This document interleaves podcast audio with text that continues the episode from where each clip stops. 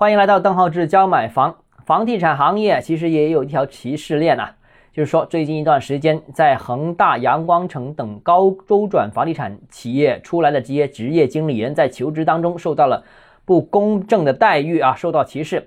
那这种情况呢，呃，说明了这个很多企业都不希望再要这些高周转企业的人才，他们希望要有一些啊做慢周转的啊有经验做高利润项目的，这个更受欢迎。而这种情况跟五年前是刚好相反啊！之前呢，五年前刚好是高周转企业的职业经理人是市场的香饽饽啊。由于呢，当时多数房地产企业呢都希望能够实现跨越式的发展，都觉得自己自己之前发展慢了，所以呢，都特别喜欢找恒大啦、碧桂园等等这样一些企业的员工。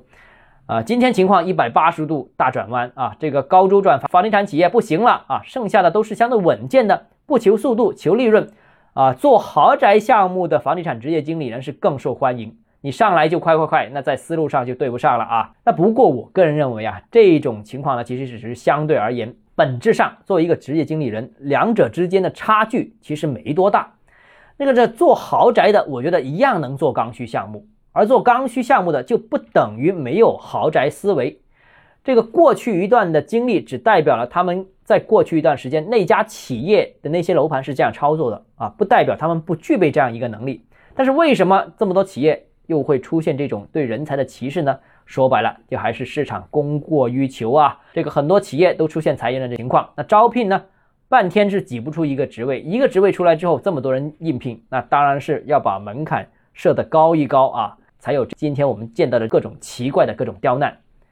那其实啊，在过去一年时间里面呢，有超过二十家房地产企业出现了组织架构调整，啊，业内所说的瘦身就是这意思了。那据不完全统计啊，二零二一年，这包括万科、碧桂园、华润置地、龙湖、世茂等等一堆房地产企业都出现了这个组织架构的变革。所谓组织架构变革，那说白了就是裁员、压缩编制。那当前房地产